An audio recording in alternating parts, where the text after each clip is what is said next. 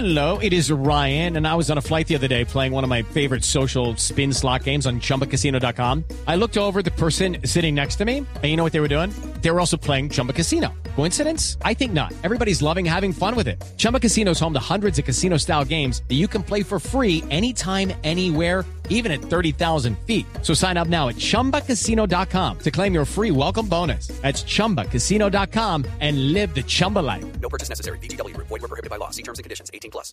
A propósito de Bogotá, un juez envió a la cárcel por fin, algo es algo, al único implicado en el robo masivo de los muchos que vienen sucediendo en las estaciones de Transmilenio, el eh, más grave en la estación de Alcalá, aunque de ahí en adelante, este fue hace tres semanas, de ahí en más han sucedido otros muchos casi a diario en diferentes zonas de Bogotá.